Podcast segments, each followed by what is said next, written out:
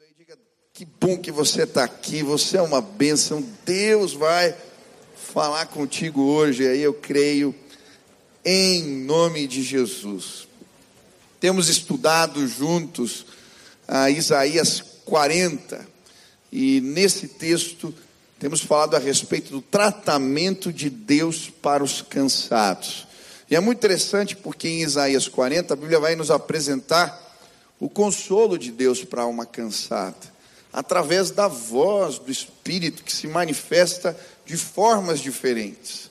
Primeiro é uma voz que fala ao coração, nós já estudamos isso. Depois é uma voz de comando que diz: levanta, anda, voz que põe de pé.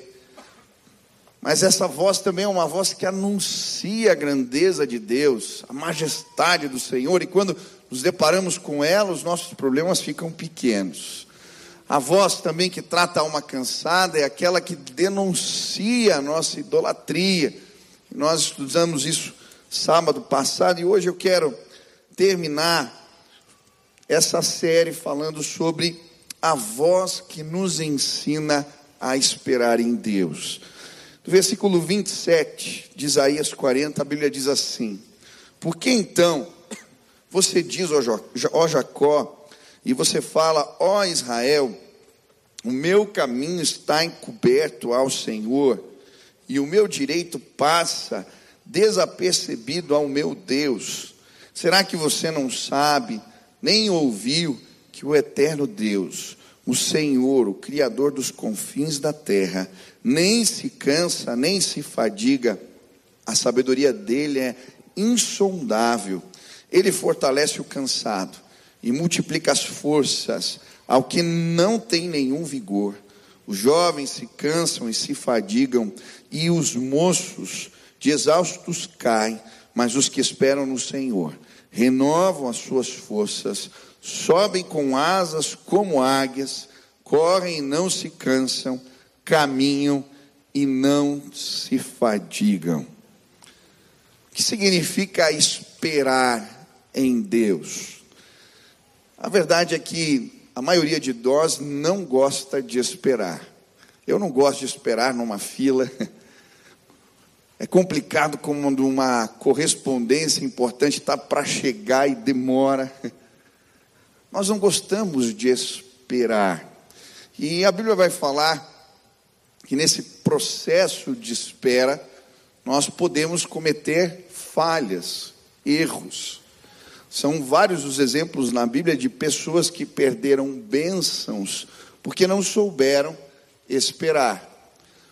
O povo de Israel, quando estava ah, na travessia, a terra prometida, quando estava ainda no deserto, uma geração inteira perdeu a bênção de desfrutar da terra porque não soube esperar. A Bíblia também nos mostra que Abraão colocou a família numa enrascada, uma brigaiada, porque ele não soube esperar. Outro exemplo para mim é o rei Saul. Samuel tinha mandado ele esperar a bênção de Deus para entrar numa batalha, mas ele não espera. E quando termina a guerra, eles vencem a batalha, mas vem o profeta dizer: Olha, você perdeu a unção de Deus para governar. E ele fica tão aflito que ele diz: Me abençoa. E ele diz: Não vou, e sai, vira as costas e sai andando. Então ele agarra a capa do profeta. O profeta vai embora e ele fica com um pedaço da capa na mão. Mas naquele dia ele perde a bênção do Senhor, porque não soube esperar. Hoje eu queria te ajudar a aprender a esperar, a não cometer erros nesse processo a Bíblia também fala de várias bênçãos que nos encontram quando, sim, esperamos no Senhor. O Salmo 40 diz: Esperei com paciência no Senhor, e Ele se inclinou para mim e ouviu o meu clamor. O Deus que não se inclina, as portas levantam para Ele passar. Quando a gente sabe esperar, Ele se inclina para salvar, aleluia. Filipenses 4 vai dizer que não devemos ficar ansiosos por coisa alguma, mas levar as nossas tribulações diante do trono de Deus com ações de graças, e a paz que excede todo entendimento guardará os nossos corações. Quantos creem nisso? Hoje Deus vai derramar bênçãos sobre a mim e sobre a sua vida. Nós vamos aprender como se espera no Senhor. É interessante porque esse texto em Isaías está escrito por um povo cansado, 70 anos no exílio, e ele está falando de um recurso espiritual que vai os renovar. E ele fala dessa espera no Senhor. E a Bíblia vai nos mostrar que Deus manda um consolo para o povo, que teria que passar 70 anos fora de casa, através de uma carta que Jeremias escreve no capítulo 29. E ali ele escreve uma carta dando conselhos práticos para o povo que estava no exílio de como eles deveriam esperar, o que eles deveriam fazer nesse tempo de espera. Olha como começa o texto.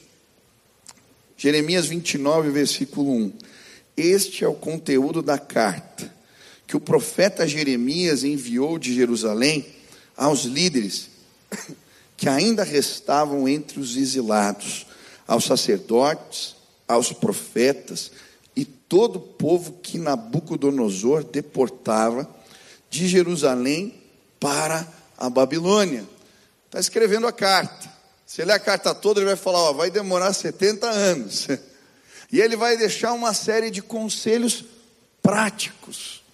São oito. Eu quero falar de quatro hoje de manhã e quatro hoje à noite. Quatro conselhos práticos que podem te ajudar a passar pelo tempo de espera. Quem está esperando por uma bênção aqui, ela não chegou. Segura aí, anota as dicas aí. Deus vai te ajudar, amém? O primeiro, primeiro conselho que eu queria deixar para você no tempo de espera: adore. Adore.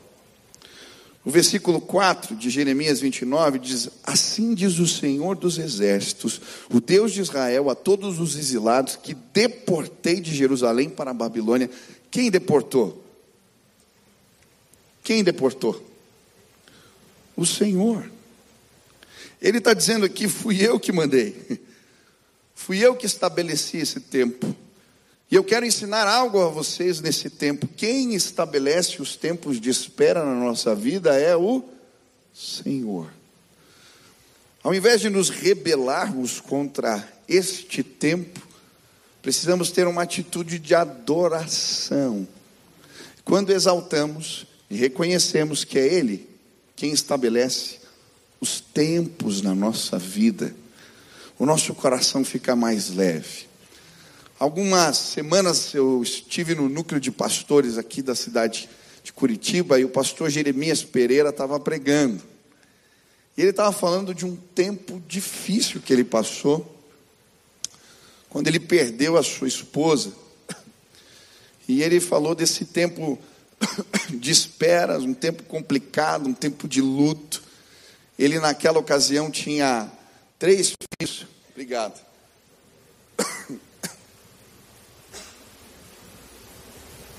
Ele tinha três filhos pequenos, três homens, três meninos.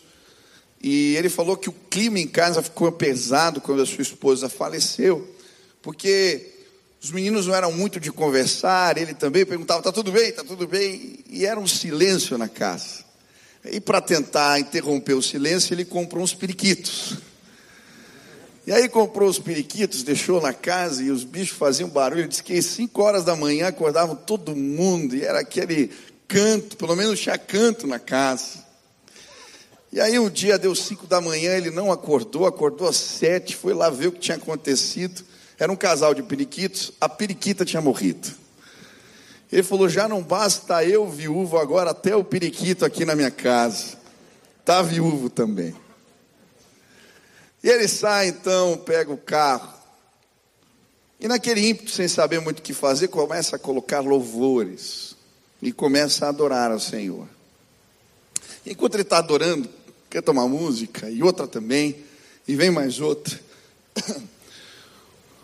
uma música, uma parte de uma música vem na sua cabeça, que dizia: Agora não vou mais chorar, agora não vou mais chorar. Ele não lembra que música que é, os pais são feirantes, cantavam para eles. Ele falou que será que é um louvor antigo? E ele liga para o irmão: Irmão, seguinte, o irmão dele, né?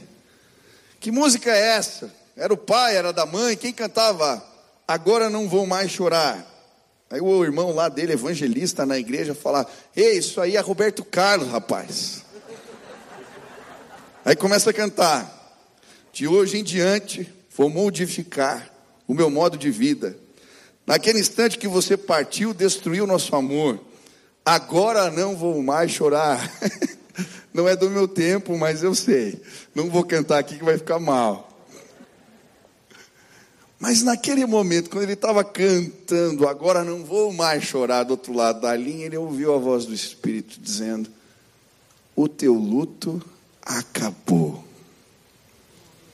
E naquele instante ele falou: Foi como se Deus tivesse tirado com a mão. Sabe, queridos, quando estamos adorando, Deus usa meios inusitados para tratar o nosso coração. Eu não sei como você chegou aqui hoje. Talvez você esteja passando um tempo difícil. Mas eu queria te convidar a adorar a Deus neste instante. Porque eu creio que quando confiamos na soberania de Deus, ele trata os nossos corações. Tiago capítulo 1 diz no versículo 2: Meus irmãos, tende por motivo de toda alegria o passardes por várias provações, sabendo que a provação da vossa fé, uma vez confirmada, produz perseverança. Ora, a perseverança deve ter ação completa, para que sejais perfeitos e íntegros e nada deficientes. Deus estava tratando o seu povo. Romanos 5, versículo 3. Não só isso, mas também nos gloriamos nas tribulações, porque sabemos que a tribulação produz perseverança, a perseverança um caráter aprovado, o caráter aprovado esperança, e a esperança não nos decepciona, porque Deus derramou seu amor em nossos corações por meio do Espírito Santo que ele nos concedeu. Olha que interessante esse versículo. Foi o versículo que Deus me voltou a palavra para estudar na semana da morte da minha mãe. Eu estudei esse versículo.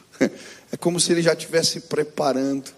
Enquanto eu tinha o meu tempo de adoração, de louvor, Deus me chamou a atenção para esse texto. Eu gosto de Jó, quando no capítulo 1 ele diz: Deus deu, Deus tirou, Louvado seja o nome do Aleluia. Eu não sei o que você tem passado, mas eu creio, no meio da adoração, quando reconhecemos a soberania de Deus, Ele trata os nossos corações. Davi não parou de fazer música. Você vai ler os Salmos e em vários momentos da vida, quando ele pecava, ele fazia música. Quando ele estava fugindo de Saul, ele fazia música. Quando seu filho traiu, ele fazia música. Ele não parou de adorar ao Senhor. Talvez por isso ele era um homem segundo o coração de Deus. Ele sabia que existia um recurso celestial no meio da adoração que o levantava. Hoje você veio a esta casa, porque esta é casa de louvores. Você veio com os seus problemas, com os seus dilemas, com as suas confusões, mas nesta casa adoramos ao Senhor, e quando fazemos isso, Ele nos levanta, Ele nos faz andar, Ele põe de pé o cansado, o sobrecarregado. Ele é Deus que faz a gente correr e não cansar, aleluia. Quantos creem nisso? Nós estávamos algum semana passada aqui um encontro de pastores de jovens, cerca de 200 de pastores de igrejas muito relevantes do Brasil. E recebemos um recado de um pastor que fazia parte desse nosso grupo, o pastor Roberto Botrel, foi pastor de jovens muitos anos, ali na igreja central, Batista Central de Belo Horizonte. E esse irmão está servindo como missionário na Espanha, está com leucemia, e vivendo um tempo difícil, eu tenho conversado com ele, ele sente muitas dores, tem passado por um tempo de aflição muito grande. Mas ele mandou um testemunho para nós que me impactou. ele mandou uma foto do pôr do sol, linda, do quarto do hospital onde ele está internado há vários dias. Ele disse: Eu nunca gostei de ver o nascer do sol porque eu não acordo. Mas o pôr do sol do lugar onde eu estou é maravilhoso. E todos os dias eu louvo a Deus aqui nesse quarto, porque o sol nasce e o sol se põe. Aqui é onde eu estou. Sabe, o consolo de Deus tomou conta dos nossos corações. Vendo o testemunho de alguém que vê a mão de Deus enquanto adora, olhando pela janela o sol se pôr lá fora. Hoje eu quero te convidar a adorar o seu Deus. Ele faz o sol nascer, ele faz o sol se pôr, ele manda para o exílio, ele tira do exílio, ele estabelece tempos e tempos na nossa vida quando adoramos. O consolo dele se manifesta em nós. Quantos creem nisso? Adore. Adore.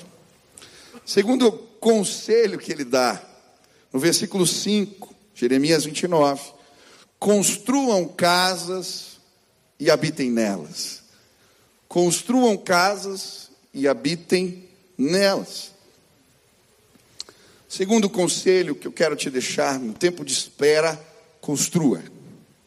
Construa. O tempo de espera não é um momento de inércia nas nossas vidas. A espera no Senhor é sempre uma espera ativa. Algumas vezes estamos tão focados no que não podemos construir que deixamos de construir o que podemos. Você pode fazer algo no tempo da tua espera.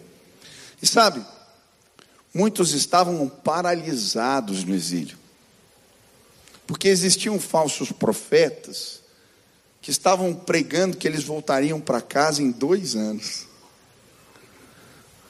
Mas a palavra de Deus falava a respeito de 70 anos, pela boca de Jeremias.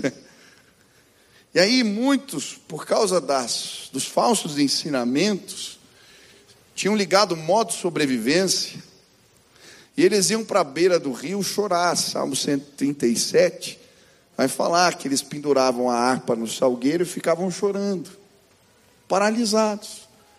Não adianta construir há dois anos, daqui a pouco a gente tem que voltar. E aí, Jeremias escreve uma carta dizendo: não neguem a realidade. Esse tempo vai demorar. Mas enquanto vocês passam por ele, construam casas e nelas habitem. Construam algo na Babilônia. Isso não representa falta de fé. Pelo contrário, Construir é uma benção. Você pode fazer algo enquanto você está esperando. Você pode fazer algo enquanto você está esperando. Eu gosto da história de José. Deus dá um sonho para José, uma revelação. Você vai ser um governador. Você vai ser uma autoridade, você vai ser alguém importante. É isso que os sonhos que Deus traz a José querem dizer. Mas olha que interessante, até que ele vire um governador, isso demora 13 anos. Ele primeiro é lançado, vendido como escravo para os seus irmãos, e vai parar na casa de Potifar. Mas você vê lá José largado pelo caminho na casa de Potifar, esperando a promessa de Deus chegar. Enquanto ele está lá, ele desenvolve tecnologia, ele serve com esmero, ele é o melhor escravo, a ponto do seu senhor confiar toda a sua casa, toda a administração da sua casa na mão de José. Enquanto ele esperava a promessa de Deus, ele construía algo. Depois ele é mandado para a cadeia. Você acha que ele fica largado na cela, prostrado, chorando? Ah! Ele é o melhor encarcerado, o melhor preso. Ele conquista a confiança do chefe do cárcere. E não apenas isso, ele entende que o cárcere é um tempo de construir algo, de estabelecer algo na vida de pessoas. E por causa dos sonhos que ele aprende a revelar na prisão, aí sim a porta do governo é estabelecida, é aberta para ele. Eu não sei em qual estágio da vida você está.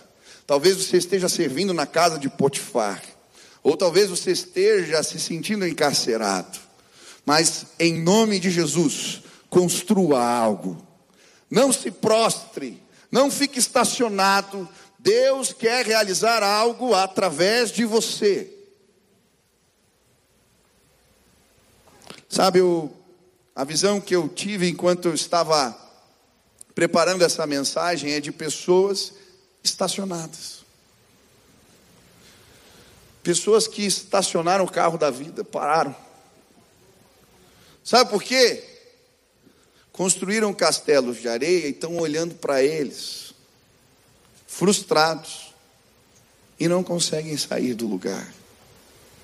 Mas hoje Deus te trouxe aqui para dizer, em nome de Jesus, no tempo de espera, construa algo.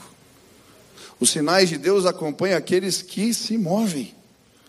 Eu gosto do Lori Cunningham quando ele diz: Você já viu carro, cachorro correndo atrás de carro parado? Quem já viu? Eu nunca vi. Se coloque em movimento, e os sinais de Deus vão alcançar você. Eu lembro que alguns anos atrás eu li um livro de um judeu que ficou num campo de concentração, e ele escreve um livro que o nome era, se eu não me engano, Sentido da Vida, algo assim. Victor Franklin, e ele fala que nesse tempo que ele está no campo de concentração, ele começa a perceber que as pessoas que conseguiam passar por grandes adversidades eram aquelas que tinham propósitos, mesmo naquele lugar. E ele começa então a estabelecer propósitos para si mesmo nesse tempo de campo de concentração. Ele começa um livro, ele estabelece alguns desafios, e no tempo da sua espera, ele consegue ser renovado, porque estava construindo algo. O que você está construindo? O que Deus quer que você faça nesse tempo? Enquanto a promoção não chega, enquanto o emprego não vem, enquanto a cura não acontece, enquanto os filhos não se convertem, o que Deus quer que você construa neste tempo? Minha mãe ficou doente quase nove anos. E eu me perguntava o que eu podia fazer. Um tempo de espera onde, às vezes, a nossa impotência é colocada diante de nós. O que, que eu posso fazer? Tratamento nós procuramos todos, recursos médicos. Mas eu lembro que um dia, de uma forma inesperada, Deus me mostrou: você pode orar. Começamos a orar às seis horas da manhã. Minha mãe não foi curada, mas muitos outros foram. Eu recebo quase todos os dias mensagens de pessoas que foram curadas, que se converteram, tiveram experiências com Deus. Porque eu podia orar. Esses dias eu estava andando na rua, um motoqueiro assim com entregador, gritou, pastor, falei, que foi? Eu me converti lá, você orando. eu, eu comecei a chorar na rua. Só orar. Você pode fazer algo. Você não sabe o impacto onde que vai chegar, não sei. Eu posso fazer algo. Você está no tempo de espera. Você pode orar, você pode fazer tantas coisas. Peça a Deus e Ele vai revelar a você em nome de Jesus. Construam casas e habitem nelas. Terceiro, plante. Plantem jardins e comam de seus frutos. O que, que representa plantar na Babilônia? Por que Deus deu essa ordem? Eu creio que Deus queria ensinar algo ao seu povo. Plantar na Babilônia é diferente de plantar em Israel. É diferente. E sabe, nos tempos de espera, nós vamos ter que aprender a fazer as mesmas coisas de forma diferente. Plantar na Babilônia é diferente. E sabe, foi exatamente isso que aconteceu com o povo de Israel quando eles estavam no exílio.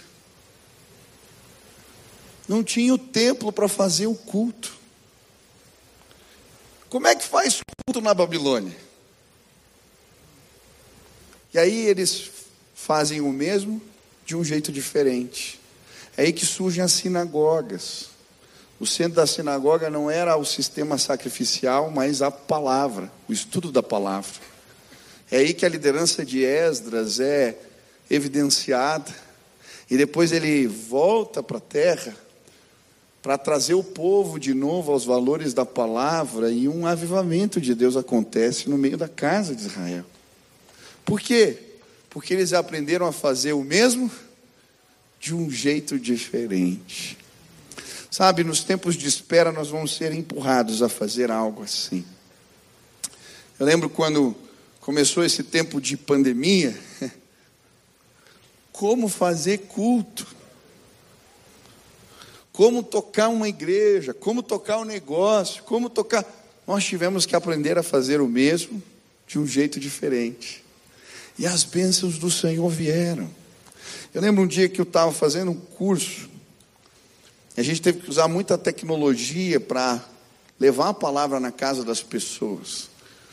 E era um curso, não, não era da igreja, falava sobre marketing. Ele estava falando sobre funil de vendas. E eu lembro quando eu estava lendo aquilo, eu falei, por que a gente não cria um funil de vidas?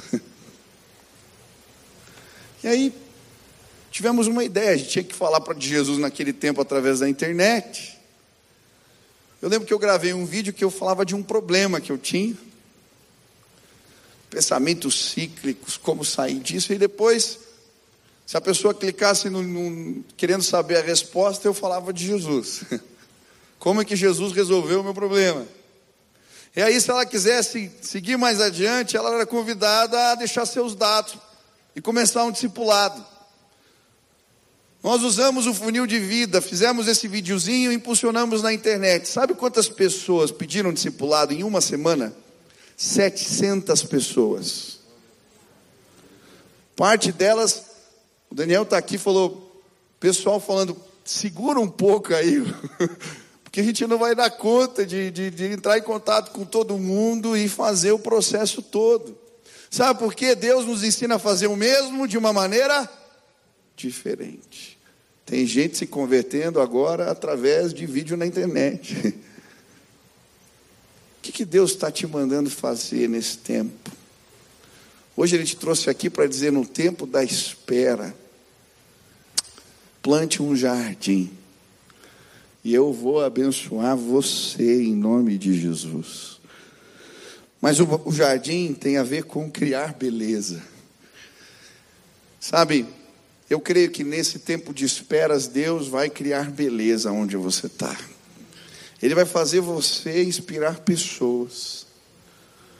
Eu estava essa semana passada pregando em Petrópolis e tive o privilégio de conhecer a missionária anglicana Edmeia Williams, uma mulher de Deus. Eu fiquei muito impactado. Ela falando também que num tempo difícil da sua vida, o Senhor criou beleza. Ela um dia estava com o marido e eles passaram um, pertinho de casa e tinha uma menina pedindo dinheiro na rua. E eles passaram numa poça de água e a menina ficou toda molhada. E ela quis encontrar aquela menina e atrás daquela menina depois e nunca achou. Ela foi procurar na rua pro, pediu para o porteiro que estava ali naquela rua, dizendo onde que aquela menina era. E o porteiro falou: Olha, ela mora ali no, no morro, Dona Marta. Ela ficou com aquilo no coração. Passado pouco tempo, seu marido falece. E num tempo muito difícil na sua vida, ela entende que era tempo de plantar algo. E ela então começa a fazer reuniões. Os meninos desciam do, do morro, ela servia um lanchinho e começa a estudar a Bíblia com eles, ensinar, ela é uma educadora. E aí, de tempos em tempos, ela vai fazendo isso até que um grande número de crianças chega e ela constrói no morro uma casa de reforço escolar que atende cerca de 200 crianças hoje, todos os dias, ensinando a palavra de Deus, levando comida para essas crianças. Ela foi falando das experiências. Meninos que hoje estão na Europa, meninos que são bem-sucedidos. Ela já é uma senhora hoje. Faz mais de 30 anos que ela está fazendo esse trabalho.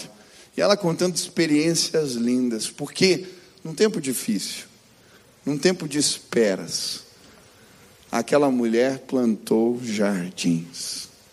Hoje eu queria te convidar a criar beleza, a plantar algo, a fazer o mesmo diferente e ver a glória do Senhor estabelecida na sua vida. Último, eu vou terminar aqui, senão fica tarde.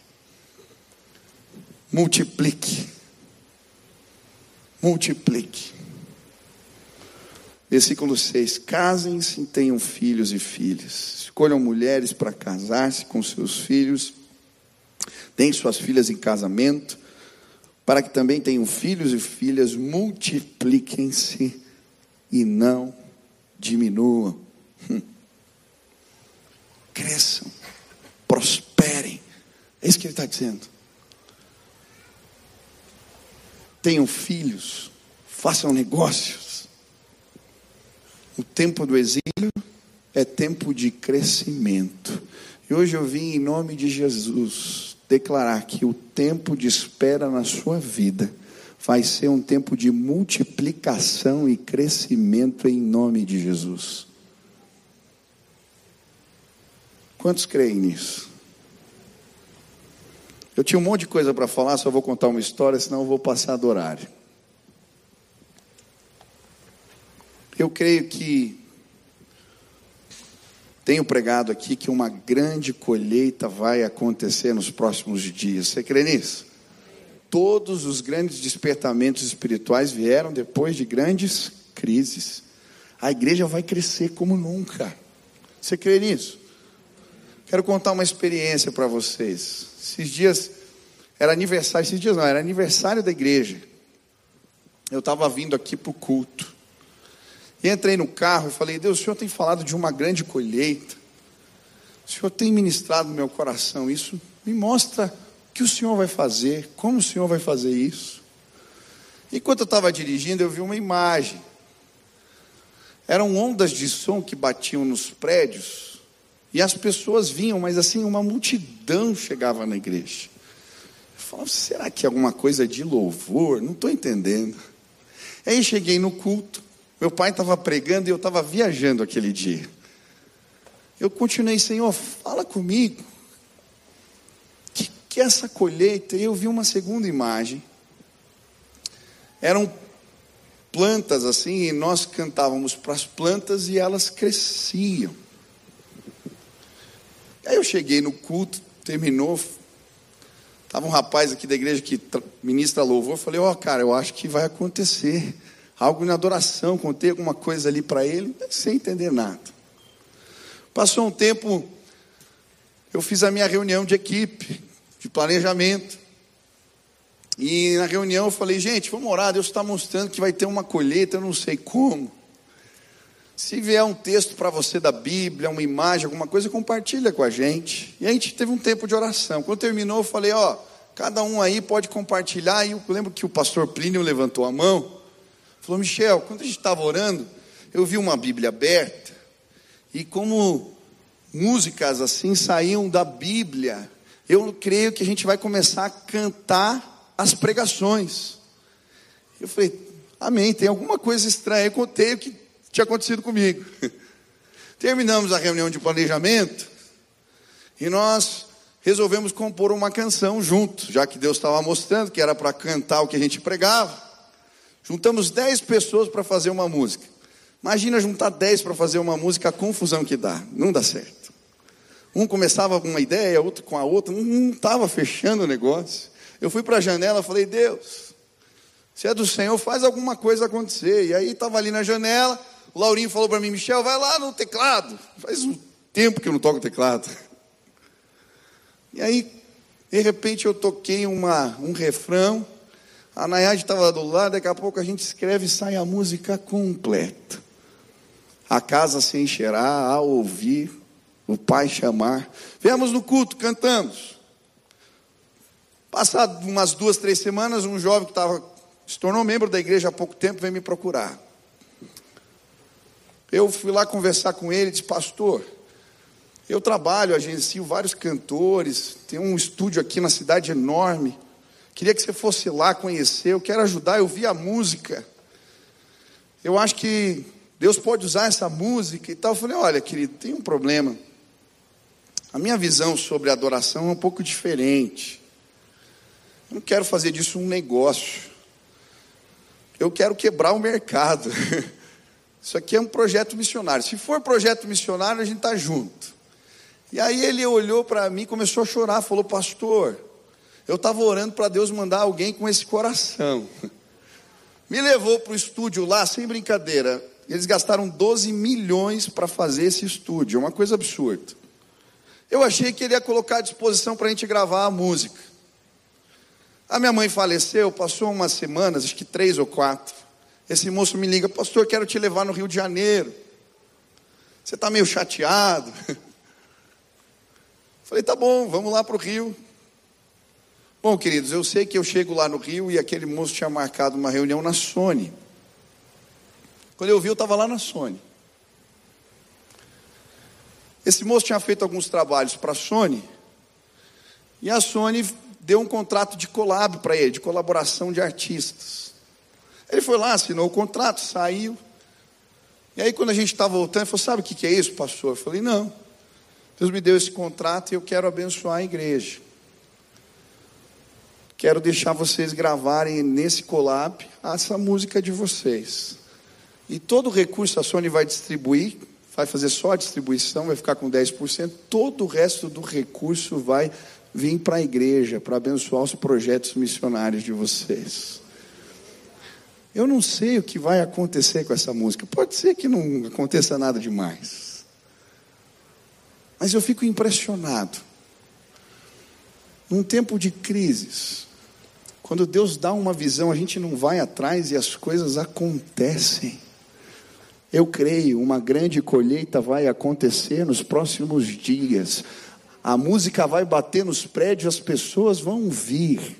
E sabe, o nosso Deus é poderoso para nos tempos difíceis da nossa vida criar beleza, trazer multiplicação, trazer favor e bênção. Eu não sei qual é a sua situação, mas hoje eu vim te dizer, na autoridade do nome de Jesus: adore, construa, plante e multiplique em nome de Jesus. Deus vai nos abençoar. Quantos creem nisso? Se você quer pedir a bênção de Deus, nesse tempo de espera, fique de pé, nós vamos orar agora.